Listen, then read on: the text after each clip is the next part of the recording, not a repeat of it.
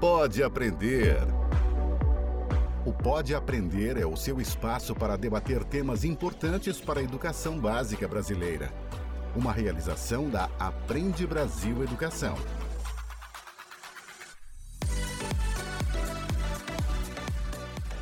Olá, eu sou a Danae Búbalo e este é o Pode Aprender, o nosso bate-papo qualificado sobre a educação básica brasileira.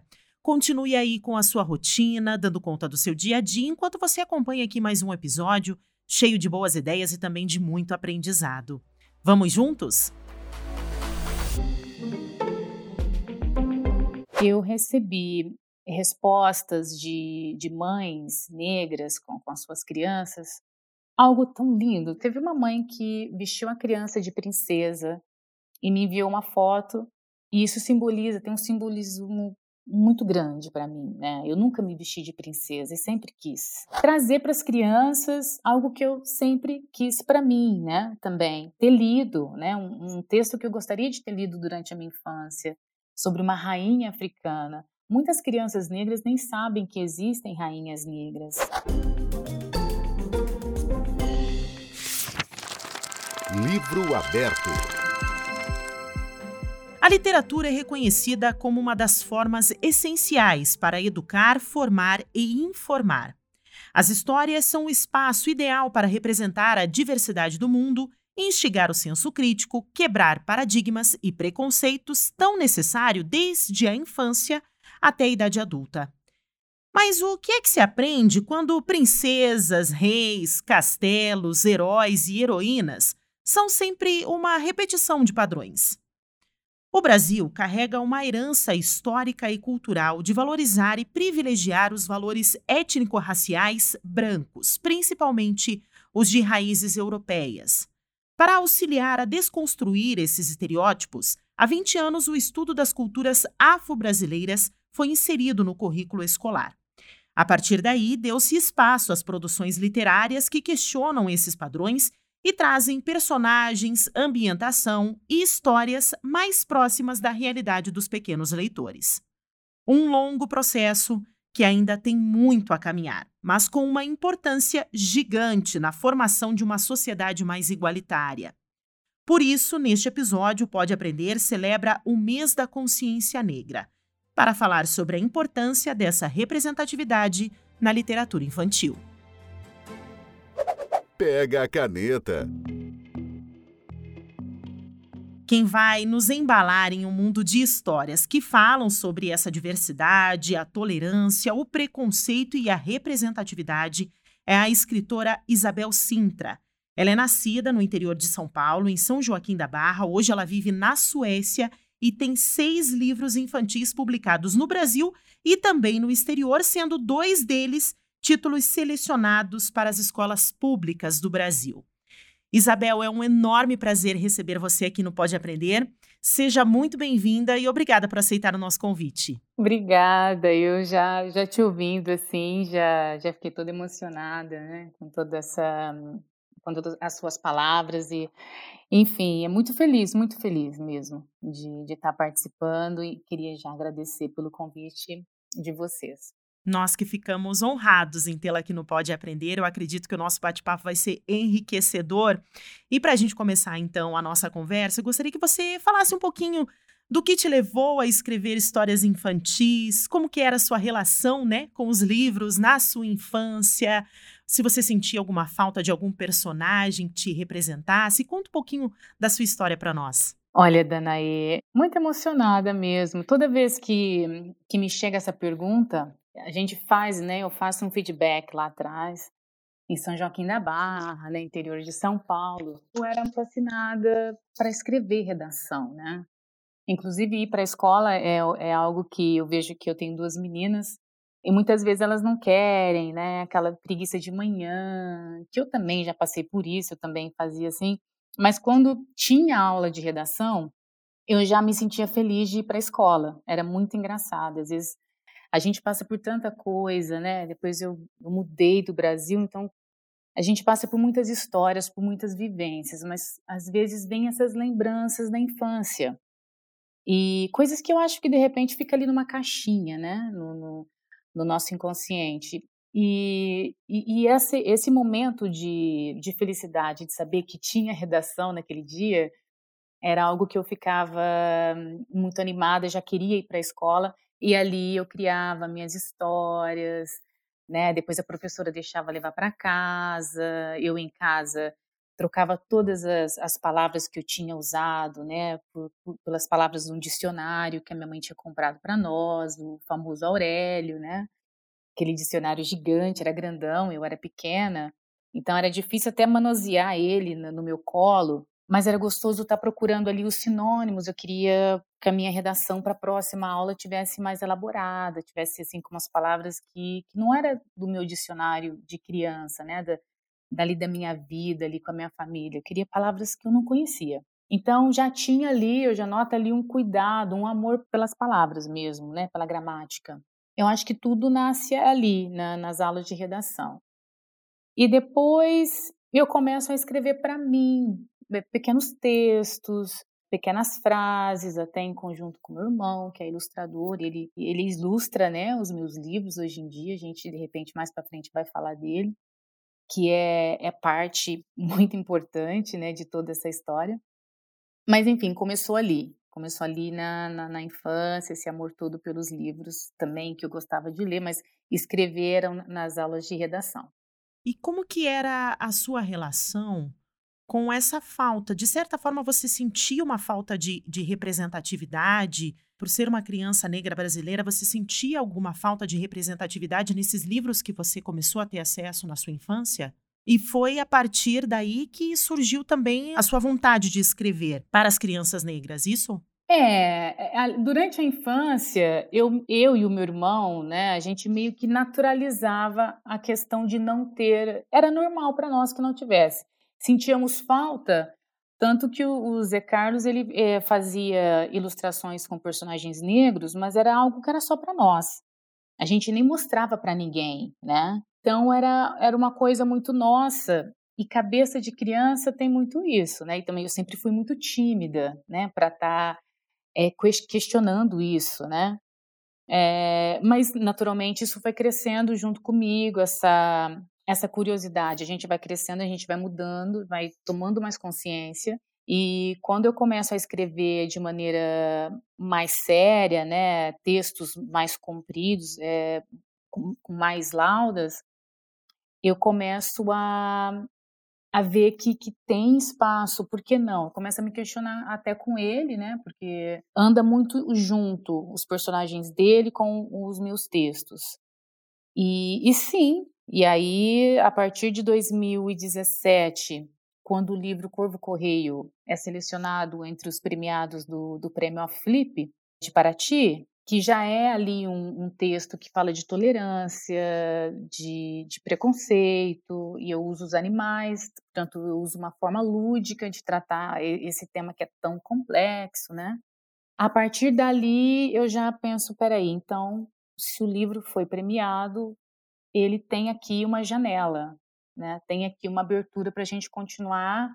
E aí a gente continuou mesmo escrevendo com mais diversidade, trazendo personagens mesmo negros. E tem sido uma maravilha trabalhar e descobrir essa potencialidade da, da diversidade nos livros, o quanto isso é, é importante e o quanto é, as pessoas sempre procuraram por isso é, mas sempre com esse receio, né, de, até de perguntar. Houve uma mudança muito grande, né, Danaê? Sim, sim. E a partir dessa abertura, Isabel, quais são os valores que hoje você tem trabalhado, assim, nas suas histórias? E eu não sei se você poderia falar e citar alguns motivos em específico. Ah, hoje a gente trabalha certo valor, por quê? Se você pudesse pontuar para nós. Assim, o Corvo Correio, meu livro Corvo Correio de 2017, ali eu já trouxe de maneira ali nas entrelinhas, de maneira muito suave, a questão da tolerância e do preconceito.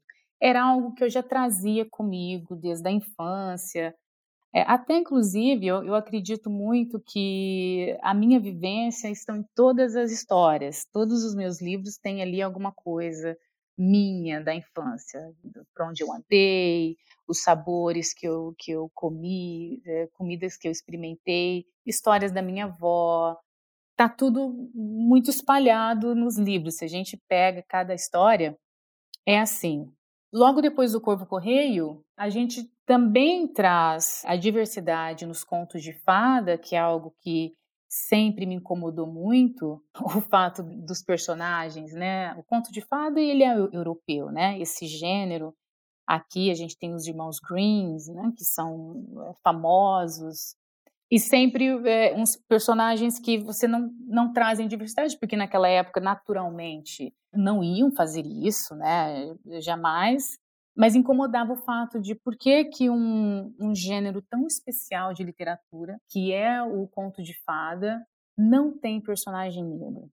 E aí a gente traz, eu e o Zeca, os contos de fadas com esses personagens, mas eu já parto do ponto de partida que eles são bonitos, que eles são lindos e que eu não trato de, de nenhuma questão racial nos contos de fadas. Porque para mim já é um dado adquirido que o negro é bonito, que o negro é, é capaz. Então aqui são realmente as histórias com personagens lindíssimos, é, é, as paisagens né, de neve, é, toda aquela magia dos contos de fadas nos personagens negros, inclusive as vestimentas daquela época, que é algo que, que eu nunca vi e que, que foi realmente um sonho realizado poder poder trazer isso, né? Agora nesses contos de fadas. É, foi bacana você inserir né, essa questão de se enfatizar essa beleza, né, essa potência das diferenças e unir isso com o trabalho de seu irmão, né? Como você já comentou aqui no início da nossa conversa, o ilustrador, então, das suas histórias é o Zeca Sintra. Eu gostaria que você comentasse um pouquinho mais sobre essa importância dessas ilustrações, né? Digamos assim, desse casamento entre a sua escrita e as ilustrações do Zeca. Como que esse casamento tem dado certo nos livros e nas suas obras? É uma benção eu não tenho outra palavra para descrever. Eu me sinto realmente abençoada. E ele, quando perguntam isso para ele, ele diz a mesma coisa, porque nós temos dois anos de diferença. Ele é mais velho. E a gente sempre foi muito junto. A gente brincava muito quando era criança. A gente dividia os mesmos sonhos no nosso quintal, das coisas que a gente queria ter, o que a gente não tinha, por que, que a gente não tinha. É, a gente já falava muito quando era criança. Então, poder agora trabalhar com o Zeca Sintra e um ilustrador negro, ele faz toda a diferença, né? Quando a gente está falando de, de, representatividade nos livros infantis, porque quando eu mando o meu texto para o Zé Carlos, Zé Carlos, né, para mim, e, e ele me envia a, a ilustração que ele, que ele elaborou de acordo com o meu texto, o personagem ele já está da maneira como eu imaginei, né? O cabelo, construí na minha cabeça quando eu estava escrevendo. Então ele já está já tá com o cabelo bem crespo, cabelo grandão, é, o nariz não é o é mesmo o Zé Carlos ele se vê nos personagens que ele faz, né?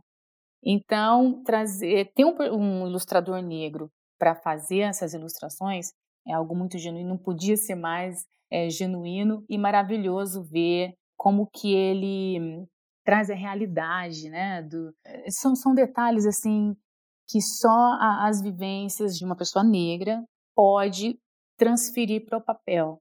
Tudo que ele coloca em relação o livro agora um novo que vai lançar, que tem um ambiente rural. Então, assim, são detalhes, as, as marcas das mãos calejadas, dos trabalhadores, são coisas que ele já viu mesmo, né, durante a infância, os nossos tios, é, o meu pai, a maneira, né, como, como o personagem se encosta, a maneira como come, como se senta na cadeira, é tudo muito nosso. Então, é uma maravilha, é um, realmente um casamento de sucesso, né? Um casamento de sucesso. Perfeito. Eu gostaria que você comentasse um pouquinho se você percebe essa transformação, né, das crianças negras que elas entram em contato com essas histórias, que tipo de transformação que você consegue enxergar a partir desse contato que elas têm e se, de certa forma, isso também reflete nas crianças brancas? É, de maneira muito positiva. Essa pergunta é, é muito interessante porque, conforme o, os livros foram, foram sendo distribuídos e foram chegando nas casas das famílias, inclusive a, a Princesa e o Espelho e o Pequeno Alfaiate, que eles estão eh, também nos Estados Unidos em inglês, eu recebi respostas de, de mães negras com, com as suas crianças. E algo tão lindo. Teve uma mãe que vestiu a criança de princesa e me enviou uma foto e isso simboliza, tem um simbolismo muito grande para mim, né? Eu nunca me vesti de princesa e sempre quis me vestir de princesa quando era criança. Então é, é um mix de emoções assim, porque é muito, é algo muito meu, né? É, como eu disse antes, é, as minhas vivências estão em cada história, é, em cada trecho dos livros. E as crianças brancas, elas já estive em escolas, é, inclusive no Brasil, e agora lembrando aqui, puxando pela memória, foi com o livro Corvo Correio, elas se sentem indignadas, né, com o que acontece com o Corvo José, por exemplo, do Corvo Correio, que é uma história sobre um corvo que ele sempre teve o sonho de fazer parte do grupo dos pássaros mensageiros, que naquela época, né, dele, só os pombos, né, branquinhos é que simbolizavam a paz, e, portanto, tinha tudo a ver os pombos trazerem as mensagens, trazerem as cartas. E o corvo José ele gostaria também, mas ele não podia, porque a, a chefe dos correios, que era a, a, a coruja Mafalda, ela achava que ele, por ser diferente, iria tirar toda a harmonia do grupo. E então as crianças brancas, elas se. Aí uma empatia, né?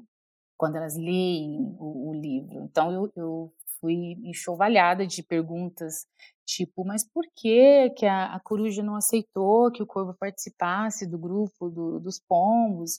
Por que, que ela foi tão ruim? Isso não se pode fazer. Isso não... Essa empatia ela nasce assim de maneira muito natural só do fato de contar a história, né? Não, não foi nem preciso ninguém fazer uma palestra, explicar que não se pode fazer isso. Eles já trazem a, a história para o mundo deles, né? Isso não se pode fazer. Tanto para a criança negra quanto para a criança branca. Sem dúvida, todo mundo sai ganhando, né? Aproveitando então, Isabel, que você já citou uma das suas obras, eu gostaria que você também falasse sobre a sua obra Nizinga Menina Rainha, que é uma das obras que está presente nas escolas públicas aqui do Brasil e ela integra a coleção literária da Aprende Brasil Educação. Então, eu gostaria que você contasse um pouquinho dessa história para nós e como que você se sente sabendo que ela vai impactar tantas crianças aqui no Brasil, no exterior, né, por meio desse contexto escolar. Olha, Danaê, esse livro é, tem toda uma história, né? Porque a, a Menina Rainha, foi o primeiro livro, uma encomenda, né? O primeiro texto que me encomendaram para fazer. É, então, já por aí ele se torna algo é, muito especial para mim, né? Eu estava com o Zé Carlos na, na, feira de Frankfurt, na Alemanha, e em frente à nossa, ao nosso stand né, do, do Brasil tinha o stand de Angola. E a gente fez amizade com eles e começamos a conversar. E ele falou: Olha, a gente queria. Nossa, Isabel, você não quer escrever um, um texto para nós sobre uma rainha angolana? E assim, para mim foi algo. Eu falei, nossa, eles querem que eu escreva sobre a rainha Nizinga. Eu falei, né, que coisa fantástica, mas me deu uma, uma insegurança muito grande, um medo muito grande, né, porque era uma rainha eu já tinha ouvido falar da Rainha Nzinga, né? Porque eu trabalhei é, com pessoas da Embaixada de Angola aqui em Estocolmo. Então, Angola tem estado, assim, né, em volta de mim, de certa forma, de uma maneira muito amorosa, muito afetuosa. E esse livro, então, nasceu de, uma, de um desafio para mim.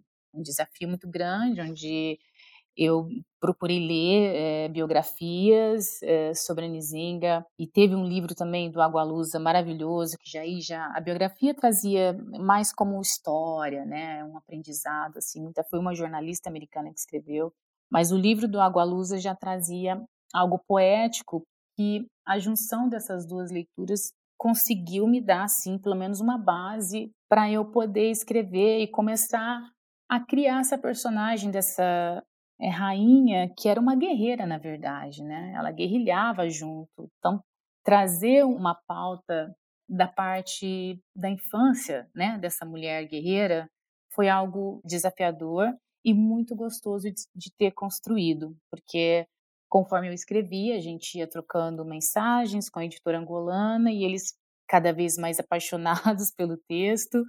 E eu falei, nossa, eu estou conseguindo, né? É isso mesmo. Então foi foi escrito com muita alegria e muito orgulho.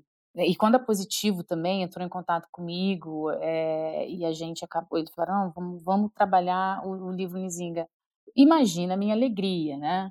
Porque eu falei, nossa, vai para as escolas, meu. Eu, durante a minha infância, nunca tive né, a oportunidade de saber mais sobre rainhas africanas. Aliás, conhecer um país africano é algo que eu quero ainda fazer, que eu ainda não fiz, mas eu que eu vou é, realizar esse sonho.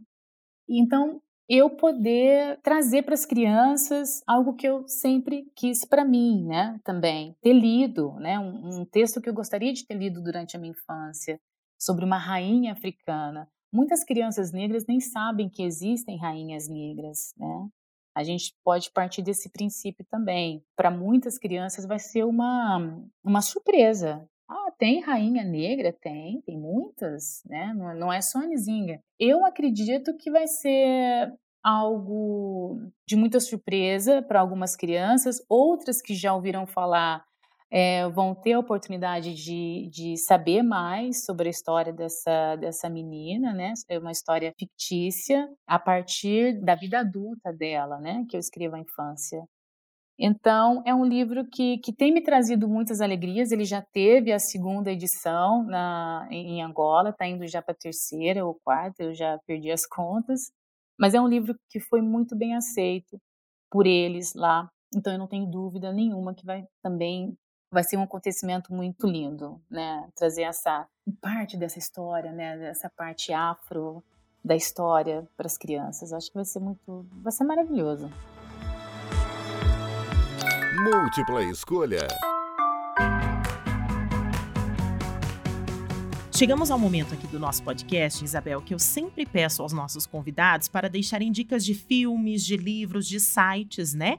Para os nossos professores, para os pais e também para as comunidades escolares que querem oferecer às crianças da educação infantil e do ensino fundamental, né, algumas dicas que tragam essa questão da representatividade e também da diversidade. Se você puder começar as suas dicas pelas suas obras, pelos seus livros, quais são as suas dicas de hoje? Então vamos lá. O Corvo Correio, eu acho que tem que ser lido, é, é muito interessante, está nas escolas também, né? É um livro que, que me trouxe essa alegria de, de ser selecionado para estar tá na escola. E foi o meu primeiro livro tratando desse tema do racismo, do preconceito, e está de maneira muito leve. Todos os professores que, que já elogiaram, que já entraram em contato comigo, falaram, Isabel, é como se a gente falasse de racismo sem estar tá falando disso. E com criança convém a gente ir com afeto, com carinho e com cuidado, né, nesses temas complexos. Então, portanto, o povo correio, os contos de fadas, né, que são o Pequeno Grande Alfaiate e a Princesa e o Espelho, que estão fazendo muito sucesso lá fora no exterior, mas nós temos também no Brasil, através da Amazon, é possível encontrar.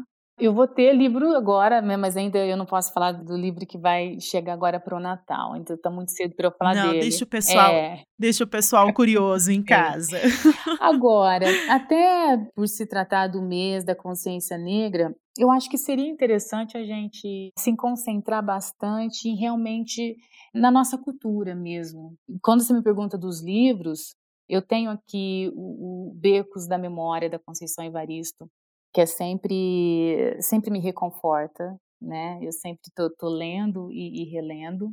Para as mulheres, eu recomendaria, em especial, né, as mulheres, Bell Hooks, que é o título E Eu Não Sou Uma Mulher, que aqui vem falar de, das mulheres negras e feminismo, né, em conjunto, e é, é uma potência, é um fortalecimento, e, e é muito sensível também. E, por que não, Maya Angelou, né? Que é uma das minhas preferidas e sei por que canta o pássaro na gaiola. É um livro que é uma, praticamente uma biografia dela, né? Chorei bastante lendo esse livro e estou relendo ele de novo porque ela traz muitas vivências da, da infância dela que eu lembrei que eu passei também por isso durante a minha infância. Então, é algo assim mais sentimental, né? Ah, o, o, sei por que canto o pássaro na gaiola, mas vale a pena demais. eu acho que eu fico por aqui, né?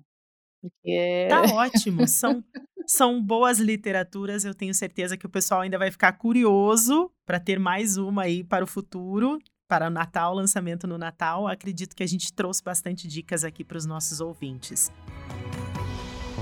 Diversão para casa.